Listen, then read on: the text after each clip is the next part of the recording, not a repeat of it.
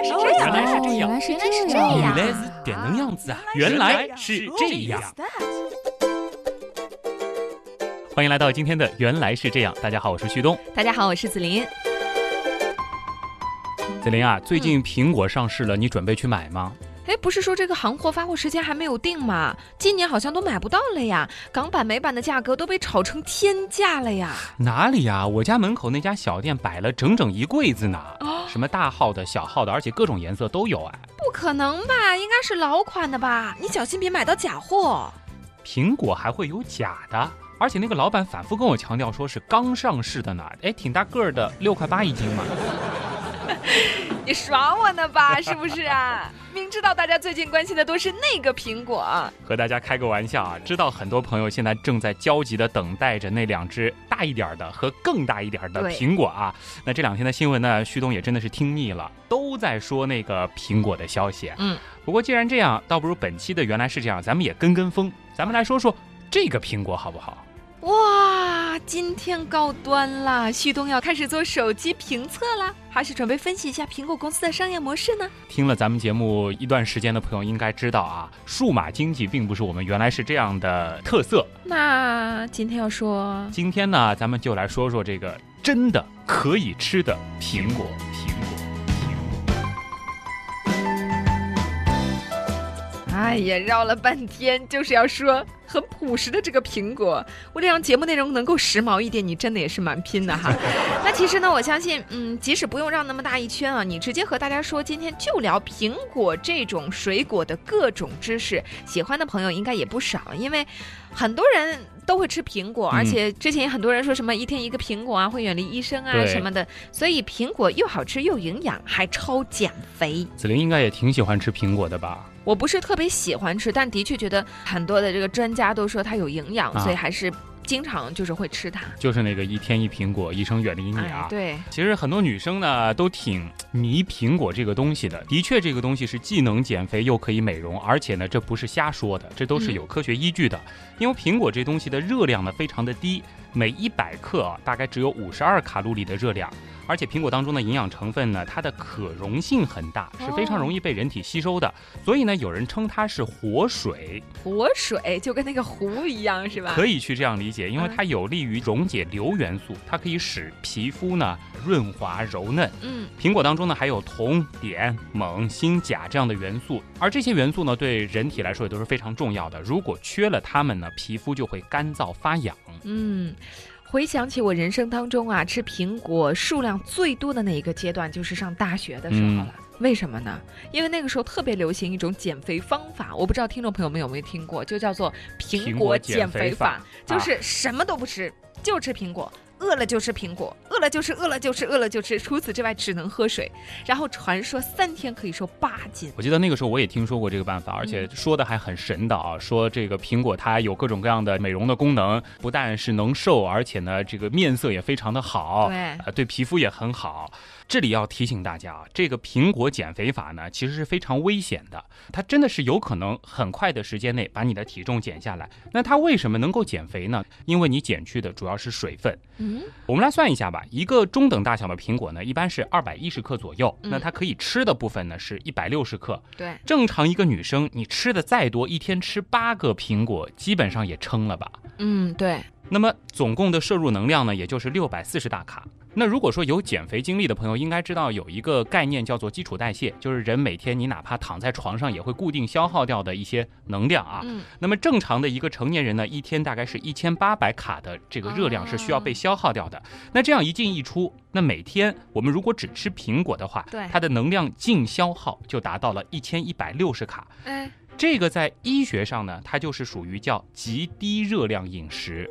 而这个期间呢，身体是出于自我保护，它主要是减少体内的水分以及肌肉组织，对于嗯脂肪的这个消耗呢，是占比非常非常小的。哦，怪不得、嗯我就是那个时候吃苹果的时候哈、身上那个感觉就是肌肉好像真的会变少，就是肉都会变得松松的的啊，这个就是其中的道理了。嗯但是这个还不是最主要的，更重要的呢是，这会引起人体内甲状腺激素分泌减少，新陈代谢的速度呢会减慢。那如果当你停止这个苹果减肥法，回到正常的饮食的时候，体重呢不但会反弹回原先的体重，甚至会比原来更重，因为你这个基础代谢值，也就是说你每天的这个热量消耗降低了，你再吃的话，一进一出就比原来反而更多了。唉，不谈了。说到这儿啊，我真的是活生生的例子啊！就那个时候，其实你在吃苹果的那个阶段哈，最多我觉得我自己个人啊，能坚持三天不得了了。就是全天吃苹果的话，第一你要知道你饿，第二是你馋呐，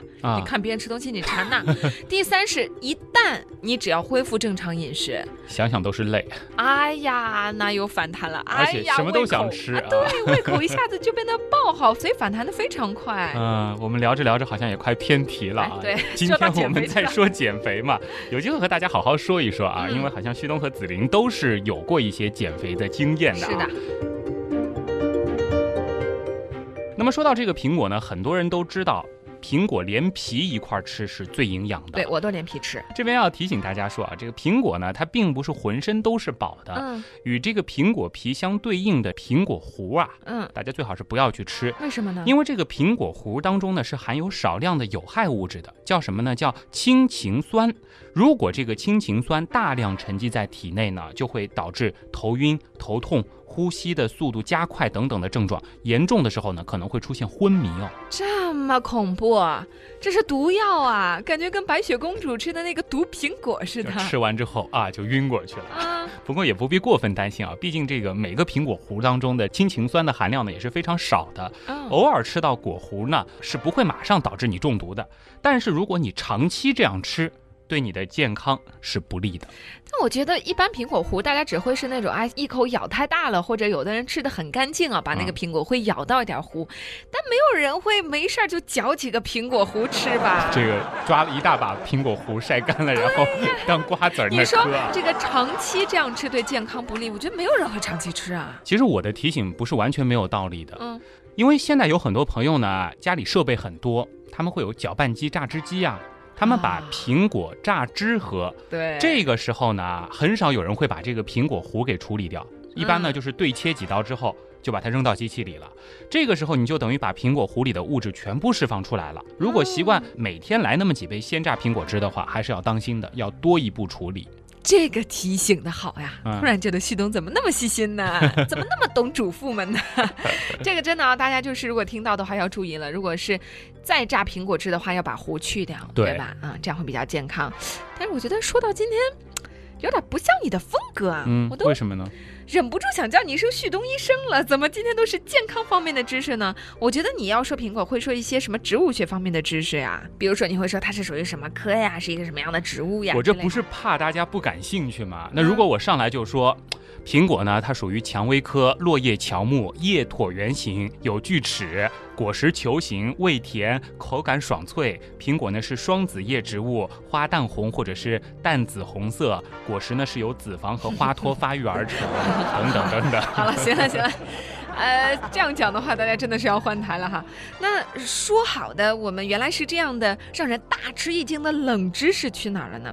我想到苹果，我第一个想到的是有一个问题啊，就是家里的长辈都会说这样的一个生活小窍门，那就是说，如果买到还没有熟透的桃子啊、梨呀、猕猴桃之类的水果，只要把它们和苹果放在一起，没几天它们就彻底熟了。这是什么原理呢？这个是因为苹果呢，它会释放出一种叫做乙烯的气体，而这个乙烯呢，它是一种植物激素，它可以干嘛呢？它可以加快果实的成熟速度。呃，其实乙烯呢，不仅仅是苹果会放出来，很多的水果植物它都会释放。另外呢，包括燃烧的这种蜡烛、香以及煤气当中，它都有少量的这个乙烯成分。因为乙烯它是一种石油的副产品。其实，在中国古代呢，人们就已经发现了啊，把果实放在燃烧香烛的房子里，就可以促进它们的成熟。那在十九世纪的时候呢，也有德国人发现一个很奇怪的现象，那就是在泄露的煤气管道旁边，这个树叶它都容易脱落，这个其实都是乙烯的作用。不过呢，凡事有利也有弊啊。如果把苹果和其他已经成熟的水果和蔬菜放在一块儿呢，它就会把其他的这些果蔬给腐烂掉。哦，所以呢，这个平时大家如果在家里放水果的时候，也是要留心的，苹果是要分开放的。嗯，所以如果你想要催熟其他的水果，就把苹果和它们放在一起。嗯，如果其他的水果已经很熟了，就千万不要把水果再放在旁边了。对，嗯补充一下啊，这个乙烯这种化学物质呢，它是有一定的麻醉作用的。如果说它浓度很高，其实这个麻醉作用是很强的。这个呢，或许解释了为什么有人说睡觉之前在床头放一个苹果可以助眠了。哇，这么神奇啊！我今天晚上去试一试啊！有失眠症状的朋友们也可以试一试，放一只苹果不够，我们就放十只。当然呢，这个其实可能心理作用还是更大一点儿的。嗯毕竟呢，苹果它释放的那一丁点儿的乙烯，对于我们人来说就显得很微量了。嗯，否则的话，这个你说苹果仓库里是不是工人一进去 他就直接晕倒呢？可以问你个题外话啊，好，你还记得我和你做的第一期原来是这样，是讲什么内容的？当然记得啦，是旭东换搭档啦。你可以的啊，我说的不是番外篇，啊，我不记得了，不记得了，不记得了。好吧？我指的呢是那期梅雨，还记得吗？我想起来了，然后呢？我们在聊黄梅天的那个梅字到底是什么东西的时候，我记得我应该提到过蔷薇科吧？啊，我想起来了，我想起来了。啊那时候我觉得很震惊啊！你说苹果和梅子是亲戚是吧？对啦，刚刚其实我在那个快速的说苹果的这个植物分类的时候，我是提到过苹果属于蔷薇科，是吧？嗯那么你猜猜看，在我们比较熟悉的植物当中，啊，哪一种植物它和我们苹果的亲戚关系是最近的？我在回忆啊，去超市里面逛的时候，有什么东西跟苹果的形状是最像的呢？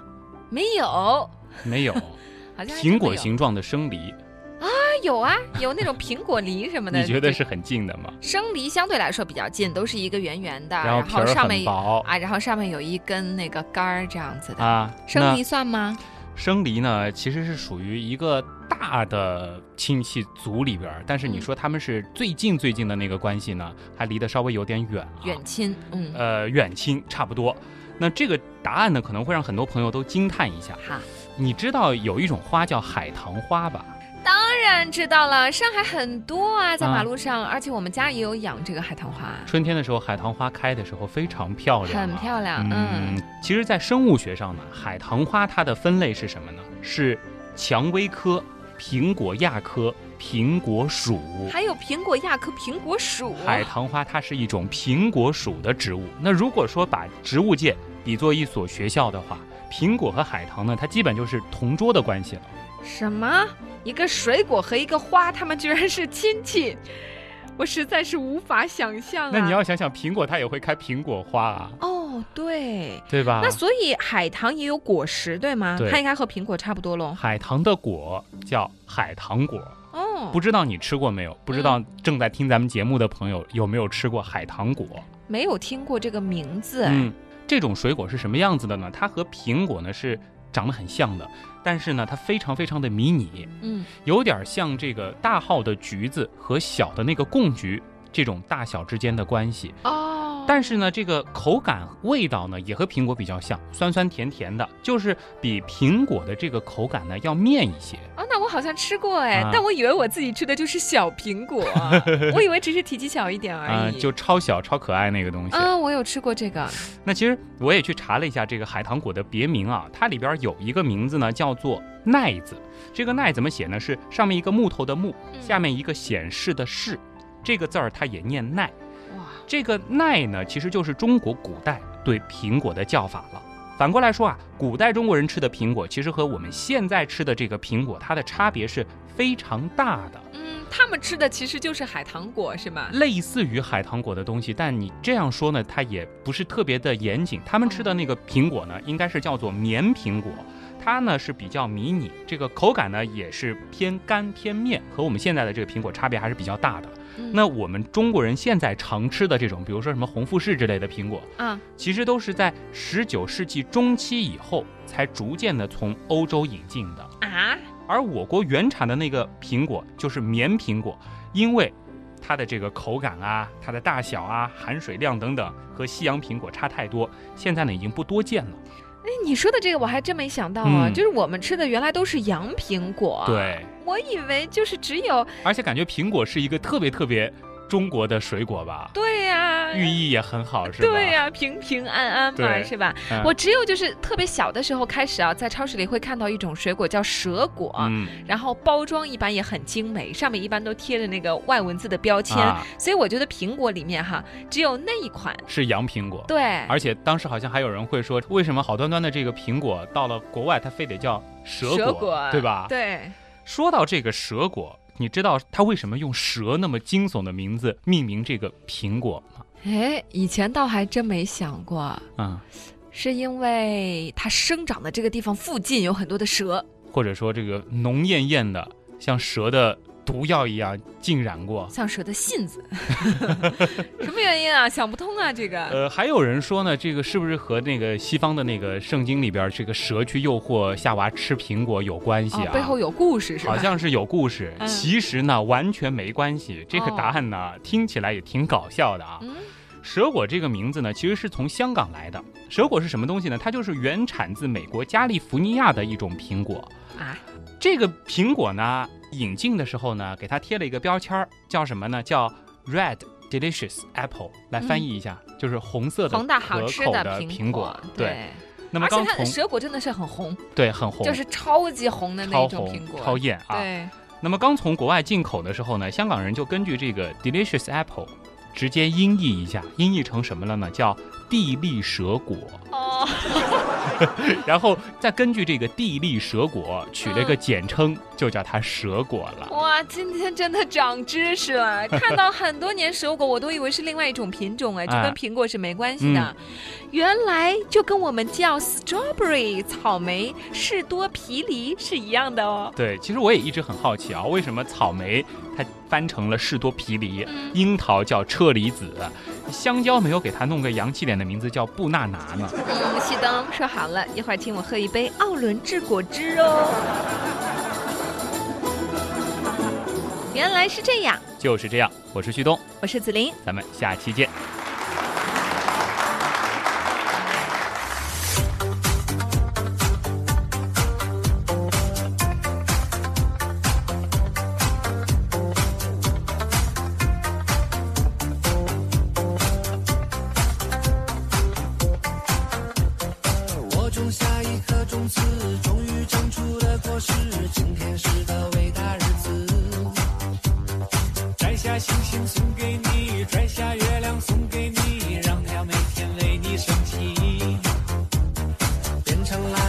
烧自己，只为照亮你，把我一切都献给你。这两天我们买彩蛋是埋出瘾了啊，嗯主要呢是要跟大家说一声对不起，我们来晚了。抱歉啦，啊，因为本周的更新时间呢，要比以往大家习惯的那个周三要晚了两天，这是为什么呢？为了让你们多想念我们一下，你 少来，这是为了徐东和子琳最近都比较忙是啊，然后呢，这一周的事情呢又刚好很多啊，我们嗯实在没办法在周三之前能够凑到一块儿来给大家录这个节目，那么也就借这个机会吧，我们从这一期节目开始，往后的每一期原来是这样，我们的更新时间呢就正式改到。周拜五了，这个呢，其实也是有一些道理的，因为刚开学的时候就有朋友跟我说，好像他们现在开学了，周一到周四嗯，不方便，不方，便去听咱们节目了不。能第一时间听到对，了不能第一时间听的，他们就觉得好像 out 没有这种直播的感觉了嗯啊。那么周五好像是一个比较好的时间点，因为大家呢总也没有其他的事儿嘛，对吧？听众朋友们，旭东在给自己找理由呢，其实就是我俩的时间凑不到一块儿。好了，随便大家怎么理解啊。呃，也是感谢大家对我们节目一直以来的支持，啊、谢谢大家。以后在每个周五的时候，可以刷新你们的任何一个设备所包含的那个音频的客户端，嗯，然后呢，去看看我们的节目有没有更新。对，基本上可以保证周五一定能更新。到了周末的时候就可以好好的听一听，好好的研究一下啦。嗯，另外呢，如果说平时也想跟我们有互动的话，还是老办法啊，旭东刀科学的微信和贴贴吧吧都是可以找到我们的。那微信里边呢，可能每天会分享一些冷知识啊、好玩的知识，呃，还包括一些咱们节目当中涉及到的知识点，嗯我们也会把一些完整版放到那儿去，也是欢迎大家去搜一搜啊。旭东的东是上面一个山，下面一个东。